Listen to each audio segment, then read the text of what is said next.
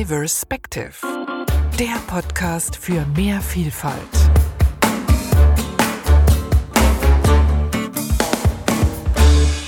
Dieser Podcast ist eine Initiative von diverspective.com, einem Start-up aus der Schweiz mit dem Ziel, für mehr Diversität in Unternehmen zu sorgen.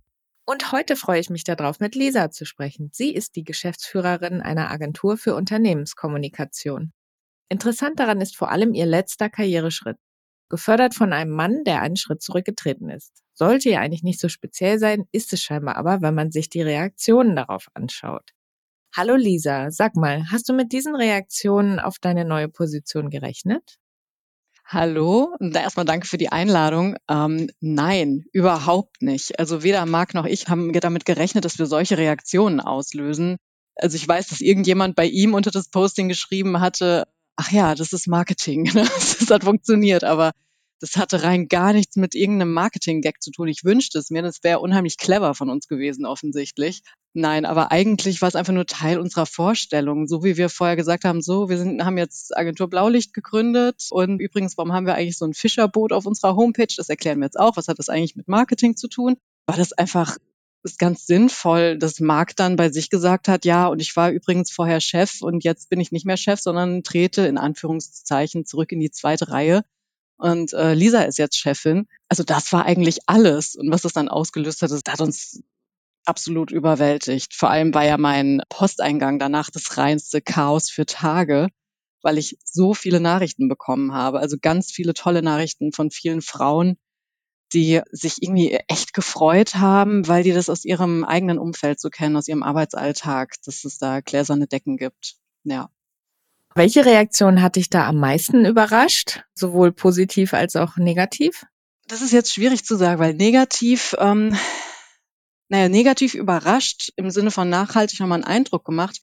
Ich glaube, ich beschäftige mich jetzt schon seit zehn Jahren mit Feminismus und weiß natürlich, dass es da gläserne Decken gibt und dass die, die Frauen ganz viel nicht weiterkommen. Habe das ja selbst gemerkt bei mir. Aber dass ich dann so viele Nachrichten bekommen habe von Frauen, die das wirklich geschrieben haben, ach, sie wünschten sich auch, dass sie da einen Mann hätten bei sich im Umfeld, der sie auch so unterstützt. Also habe ich einer zurückgeschrieben, ich wünsche auch jeder Frau einen Markt, das kann ich, so viel kann ich sagen.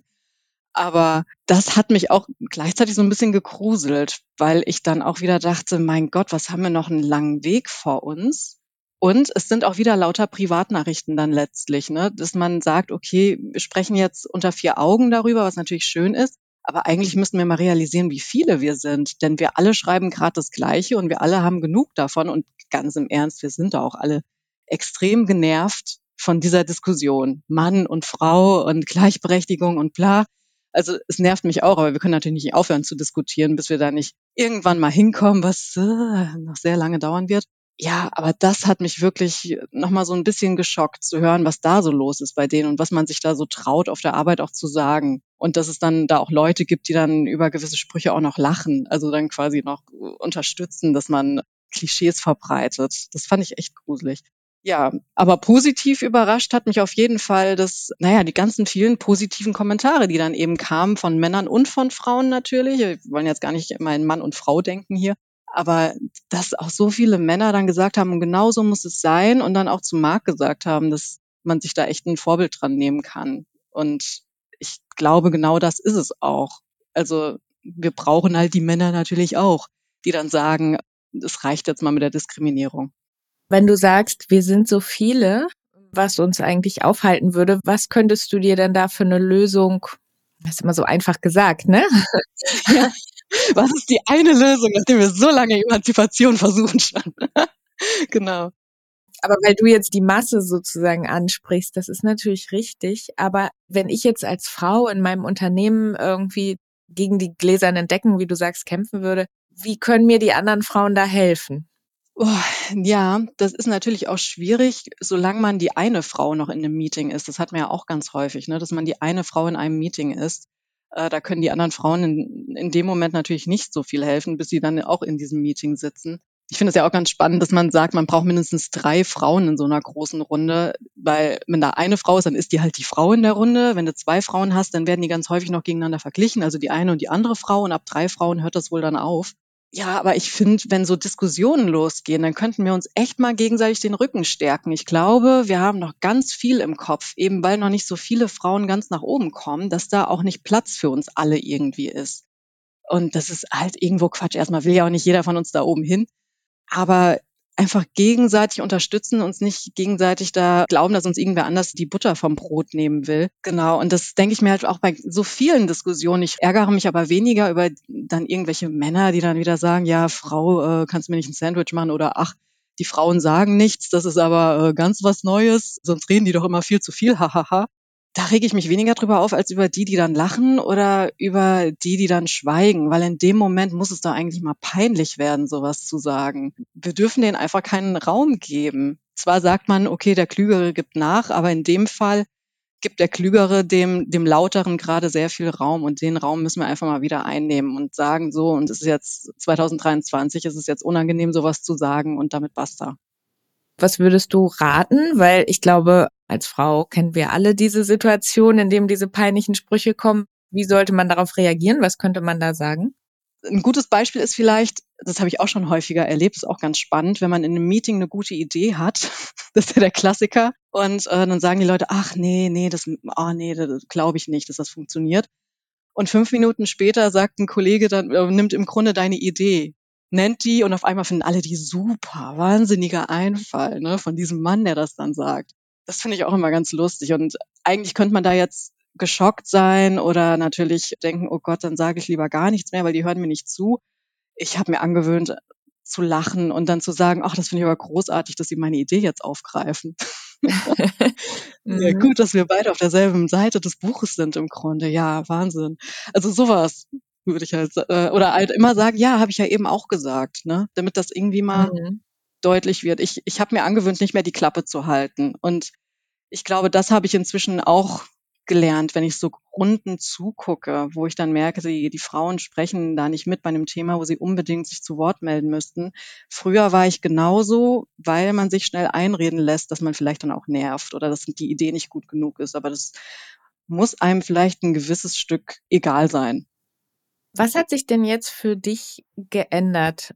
Du warst ja vorher die Stellvertretung der Geschäftsführung und jetzt bist du die Geschäftsführerin. Was kannst du so konkret, also jetzt natürlich nicht in deinen Arbeitsabläufen, das ist ja klar, dass sich da was geändert hat, sondern mehr so vom Feeling, sage ich mal. Ja, also ich war ja vorher die stellvertretende Leitung der Unternehmenskommunikation, nicht der Geschäftsführer. Das muss man ja noch sagen, weil wir waren ja vorher im Klinikum Dortmund tätig und da war Marc Leiter der Unternehmenskommunikation und da haben wir gemeinsam knapp fünf Jahre zusammengearbeitet und sind halt als Team echt gut zusammengewachsen.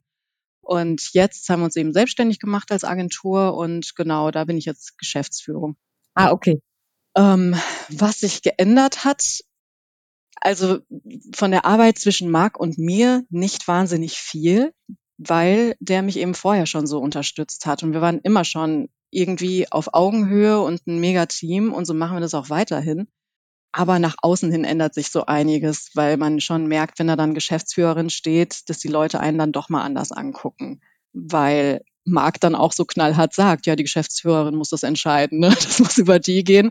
Und dann müssen die Leute eben durch mich durch. Die sind dann dazu gezwungen im Grunde.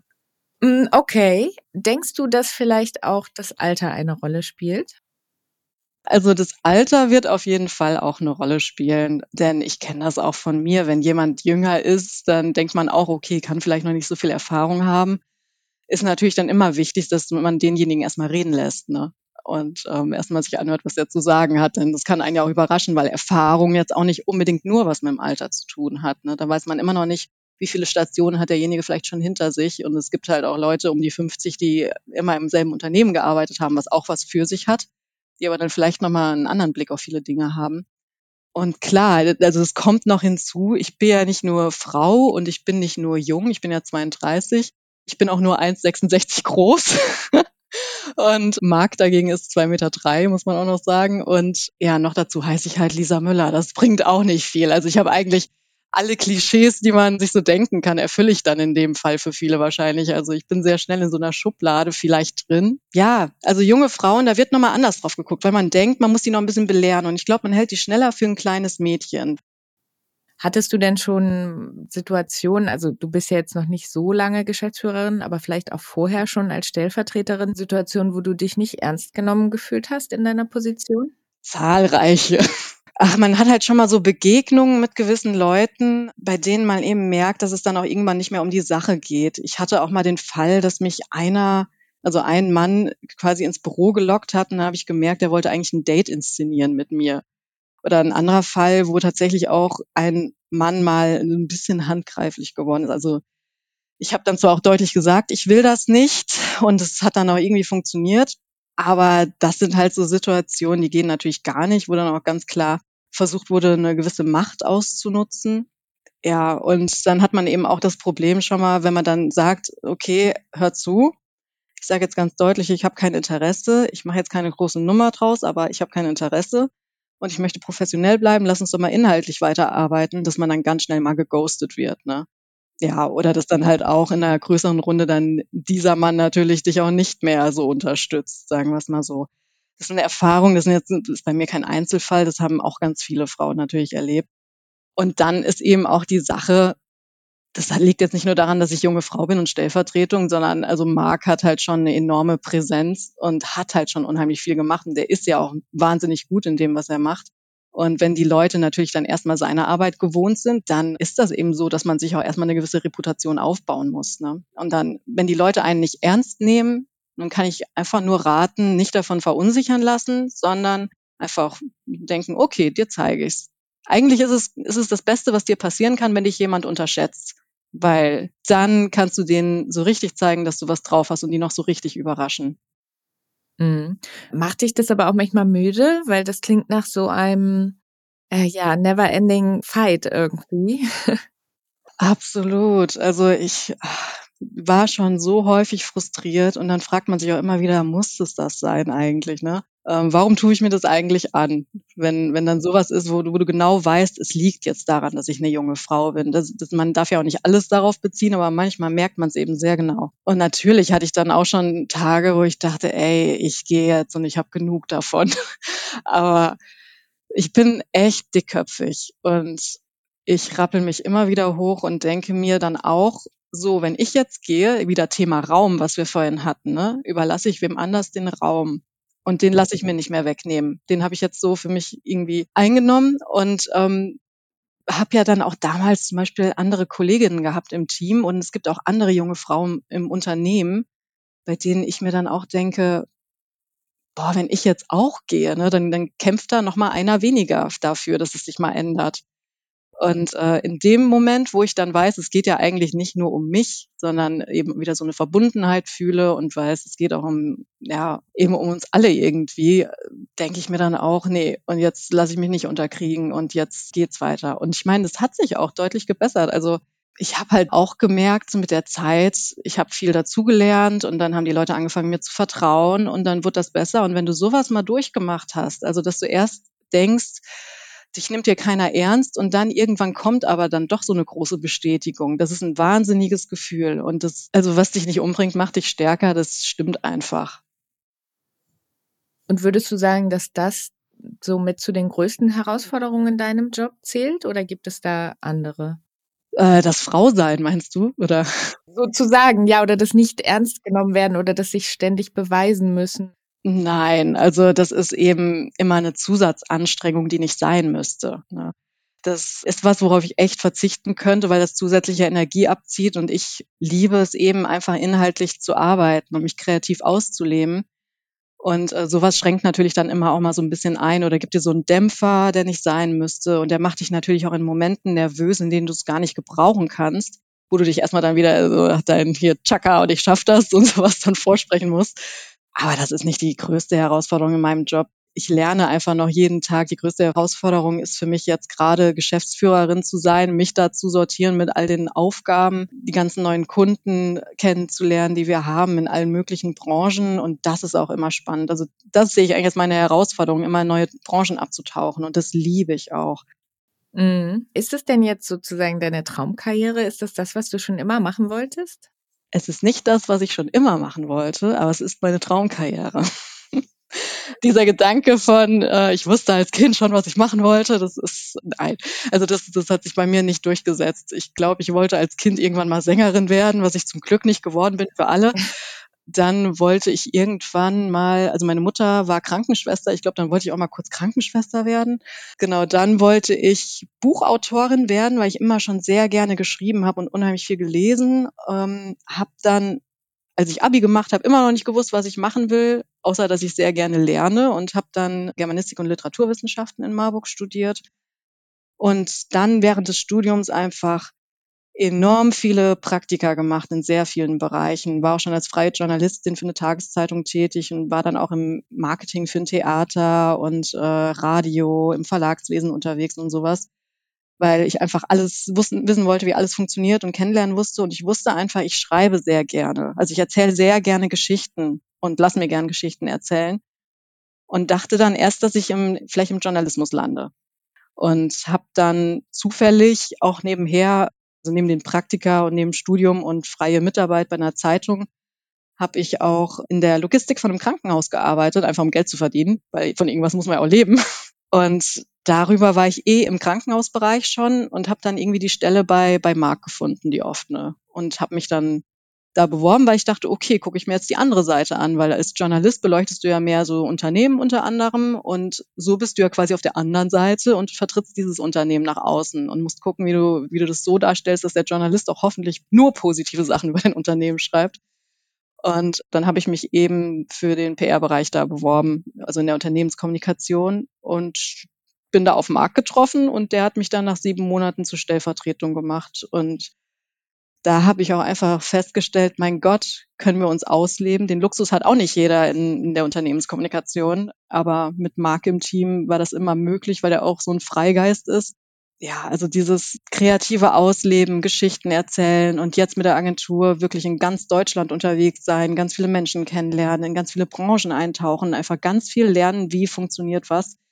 Und eben auch nur für Unternehmen arbeiten, das ist uns auch unheimlich wichtig, äh, die wir vertreten können. Das ist, ja, also das ist jetzt wirklich so eine langsam sich äh, erbaute Traumkarriere, die sich vorher nicht abgezeichnet hat, eigentlich vor, naja, noch vor fünf, sechs Jahren nicht. Ich würde jetzt gerne auch nochmal über Marc sprechen, weil du ihn ja jetzt auch schon öfter erwähnt hast. Also ja. der hat dich von Anfang an gefördert. Könntest du das so sagen? Absolut, absolut, ja. Zeichnet ihn das besonders aus? Also würdest du sagen, da draußen sind noch viele Menschen oder eben auch Männer, die sozusagen nur darauf warten, jemanden zu treffen, den sie fördern können? Oder ist Marc da ganz speziell unterwegs? Oder, oder wie könnte man das äh, erklären? Also inzwischen ist er bestimmt sehr, er ist immer sehr speziell unterwegs. Nein, aber ähm, also als ich damals angefangen habe, das sagt er auch selbst, hatte er noch gar keinen Blick für diese gläsernen Decken, weil als Mann und das muss man eben sich auch immer klar machen als Frau, als, als Mann hast, machst du die Erfahrung eben nicht. Du hast natürlich auch woanders, wo du mal gegen eine Wand läufst, ne? zum Beispiel wenn du ein junger Mann bist oder sowas. Oder auch äh, Männer mit Migrationshintergrund natürlich. Ne? Also die machen natürlich auch ihre Erfahrungen. Aber reden wir jetzt mal eben von dem typischen alten weißen Mann, wie wir immer so schön sagen, dann machen die meistens nicht diese Erfahrung mit gläsernen Decken. Und das muss man jedem auch erstmal zugestehen, dass sie den Blick noch nicht haben und eben blinden Fleck, so wie ich eben als deutsche Frau natürlich auch blinde Flecken habe. Genau, dann hat er das eben durch mich erst erlebt, nach und nach, weil ich ihm dann erzählt habe, was in Meetings passiert ist oder er war dabei, wenn in einem Meeting mir da auch mal nicht zugehört wurde äh, oder wenn meine Idee dann geklaut wurde oder sowas. Und dann hat er auch gesagt, das gibt's doch gar nicht. Was ist das denn? Und ist dann nach und nach viel sensibler geworden. Und ich würde sagen, der ist inzwischen auch viel sensibler als ich sogar. Also der sieht das, bevor ich irgendwas sehe. Und das ist echt viel wert, weil er das zeichnet ihn wahrscheinlich aus. Der ist einfach sehr, sehr offen und immer sehr reflektiert. Also reflektiert sich immer wieder neu und ist immer offen für, für neue Erfahrungen und hat es so dann eben erlebt. Und deswegen, das war aber jetzt nicht der Grund, dass er mich gefördert hat, weil ich eine Frau bin. Ne? Das muss man ja auch mal dazu sagen. Warum er mich nach sieben Monaten zur Stellvertretung gemacht hat, da hat er von den gläsernen Decken noch nicht viel gesehen in dem Moment, sondern einfach, weil er an mich geglaubt hat und weil er gesagt hat, okay, ich sehe deine Fähigkeiten und du hast es jetzt verdient, befördert zu werden. Und Marc ist eben auch von seinem damaligen Chef sehr gefördert worden. und hat eben erlebt, wie toll das ist, wenn man gefördert wird, ne, wenn man gelassen wird. Und äh, das wollte er, glaube ich, auch einfach gerne weitergeben. Und genauso macht er das eben auch. Das war für ihn das Normalste der Welt. Ja, und deswegen denke ich, also was den Part angeht, hoffe ich doch, dass viele ihre Stellvertretungen oder was auch immer ihre Mitarbeiter fördern. Aber was jetzt das Frausein angeht, also Männer in Führungspositionen, die vielleicht Frauen im Team haben, da hoffe ich natürlich auch, dass sie da ganz offen auf die Erfahrungen, die diese Frauen vielleicht machen, eingehen oder vielleicht auch ein bisschen besonders sensibel sind, um zu gucken, wie wird mit den Frauen im Unternehmen eigentlich umgegangen. Also das ist, glaube ich, schon viel wert. Aber es ist ein Prozess. Also da muss man echt sagen, die müssen sich darauf einlassen, erstmal freiwillig, weil da kann man niemanden zu zwingen und dann muss man ihnen auch Zeit geben. Also man kann nicht immer, wenn ein Mann da keinen Blick für hat, direkt sagen, uh, was ein Arschloch im Grunde. Dem muss man manchmal auch einfach Zeit geben. Und nicht jeder Mann wird es erkennen. Das mhm. muss man auch sagen. Ja, das wäre jetzt meine nächste Frage gewesen. Wie kann man denn als Frau vielleicht auch ein bisschen darauf hinweisen, wenn jetzt, sagen wir mal, eine Führungsposition im Unternehmen vielleicht da nicht so sensibel darauf reagiert, wie Marc das zum Glück ja gemacht hat. Wie kann man denn da besser darauf hinweisen, ohne, ja, ohne so die Petze zu sein, die dann immer hingeht und sagt, ja, weil das und das ist passiert. Hm.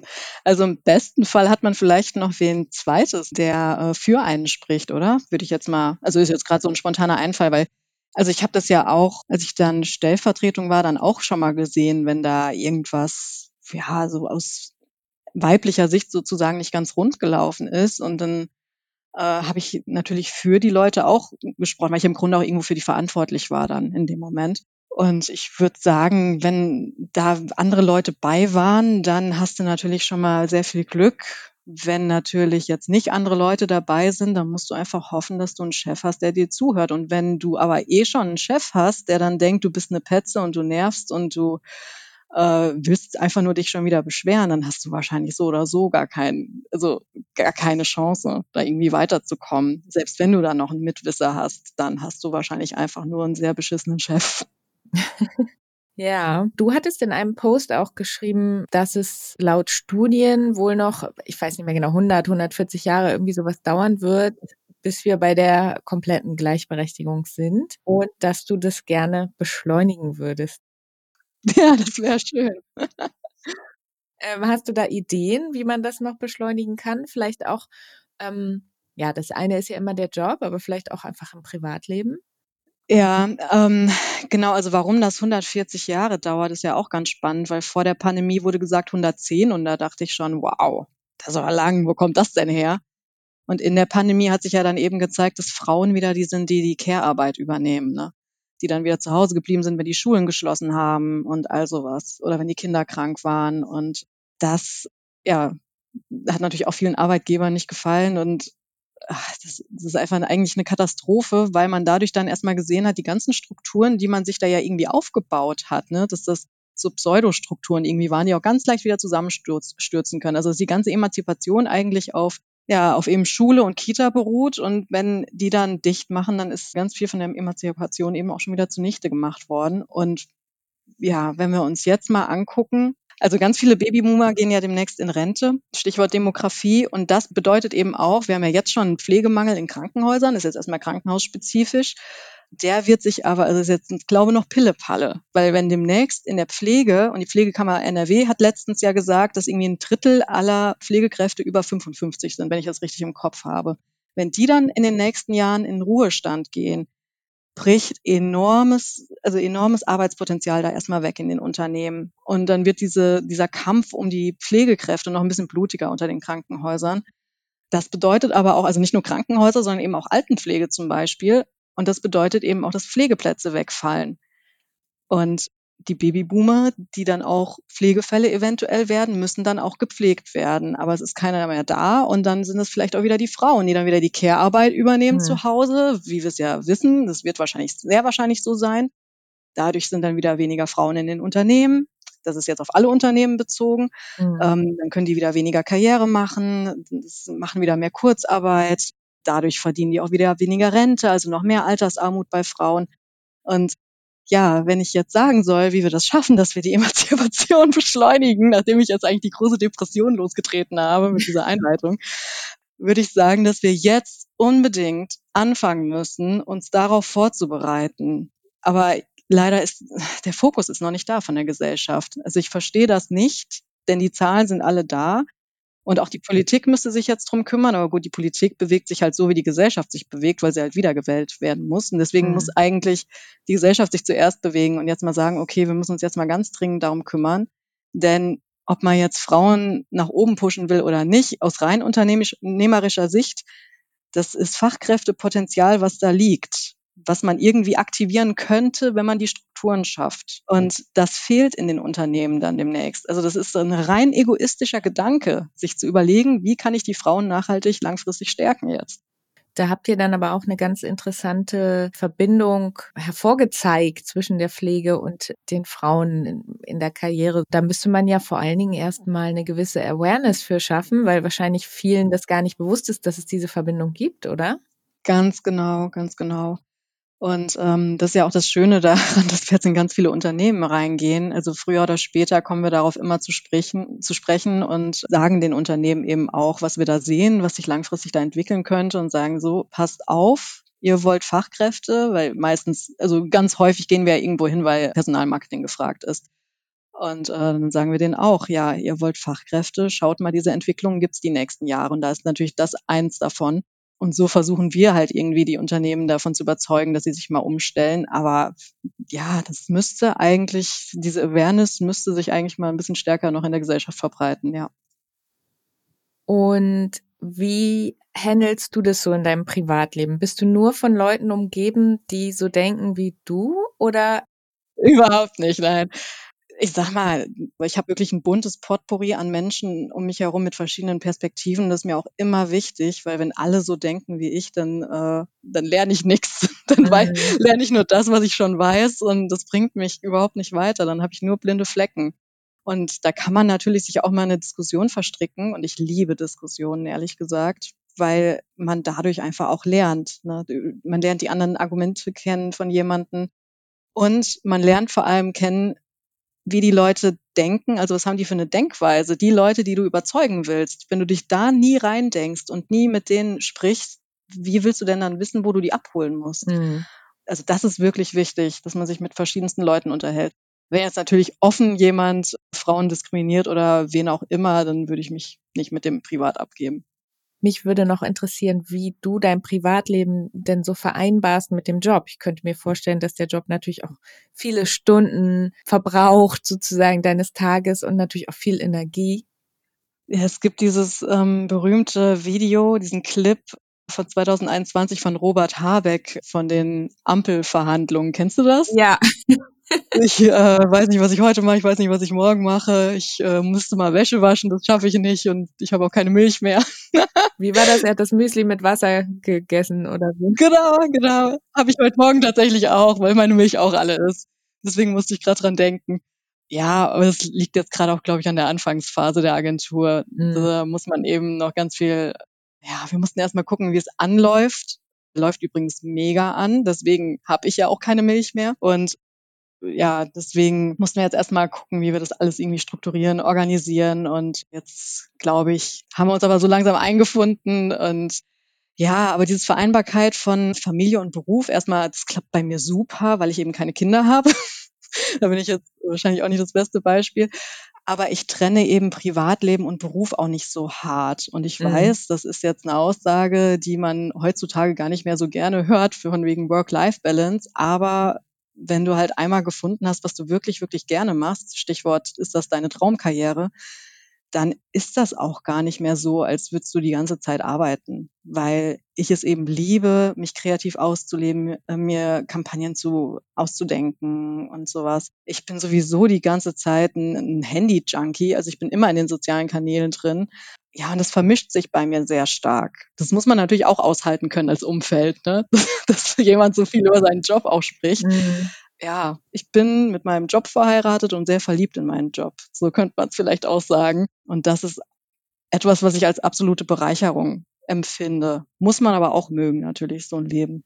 Vielleicht heißt Work-Life-Balance auch keine super strikte Trennung, sondern einfach die Vermischung, aber im positivsten Sinne. Ne? Ja, genau, weil es ist ja Leben im Grunde dann. Ne? Leben ist Arbeit und Arbeit ist Leben. Das klingt dann erstmal sehr negativ, aber eigentlich ist es echt toll.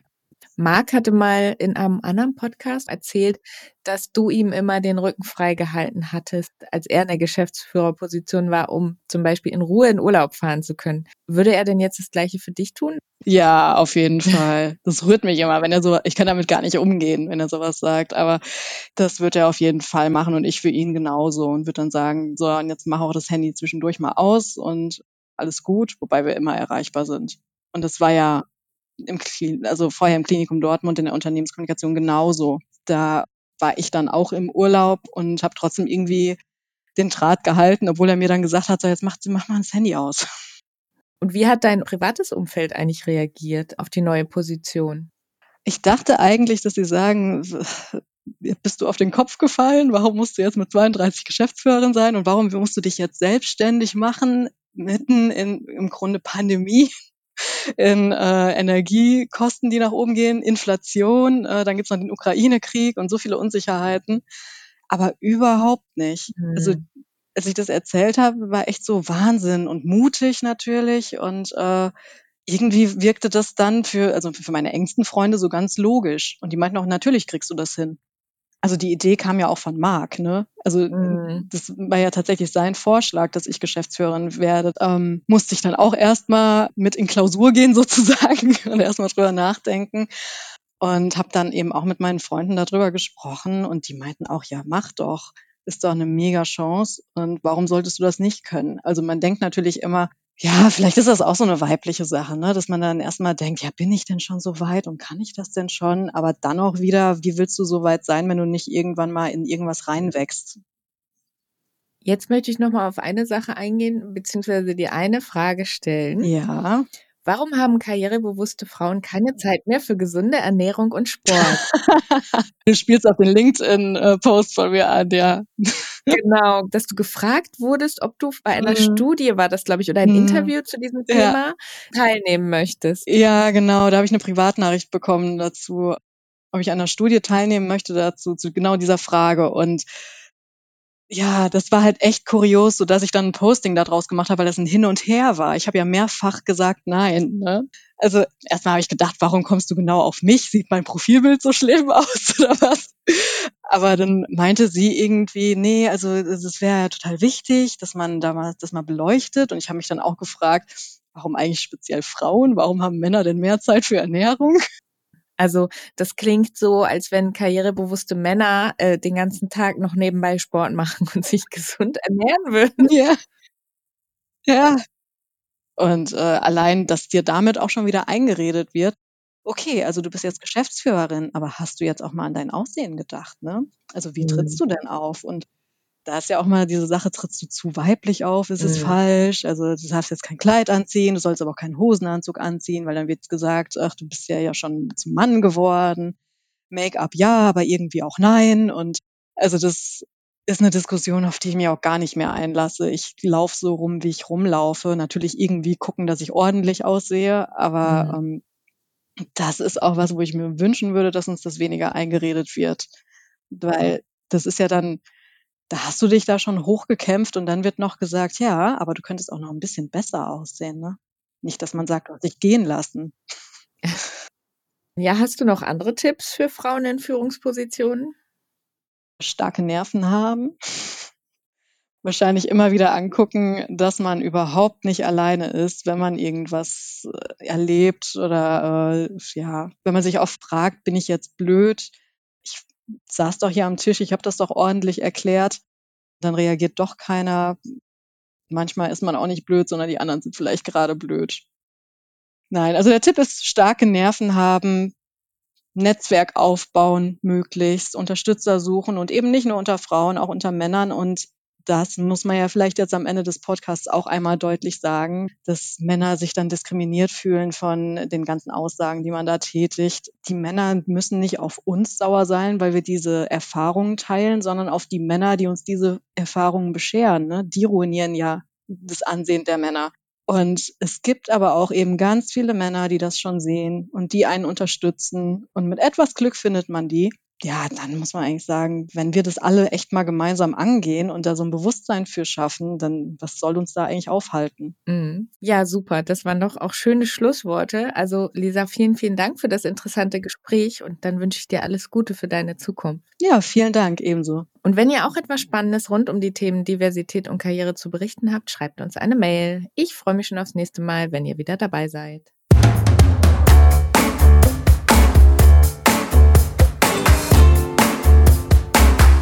Diverspective, der Podcast für mehr Vielfalt.